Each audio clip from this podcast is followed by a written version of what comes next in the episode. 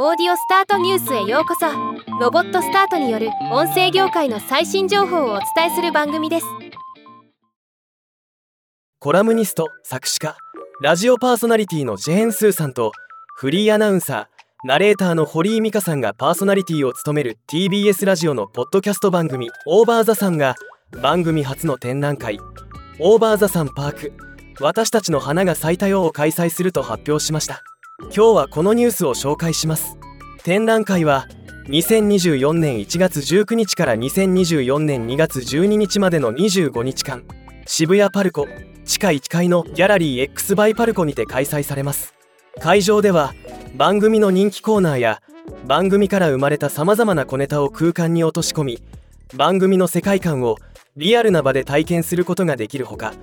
展覧会オリジナルグッズや番組初となるジン。私がこれを好きな理由など多数登場予定となっておりグッズは会場と EC サイトにて販売されるとのこと。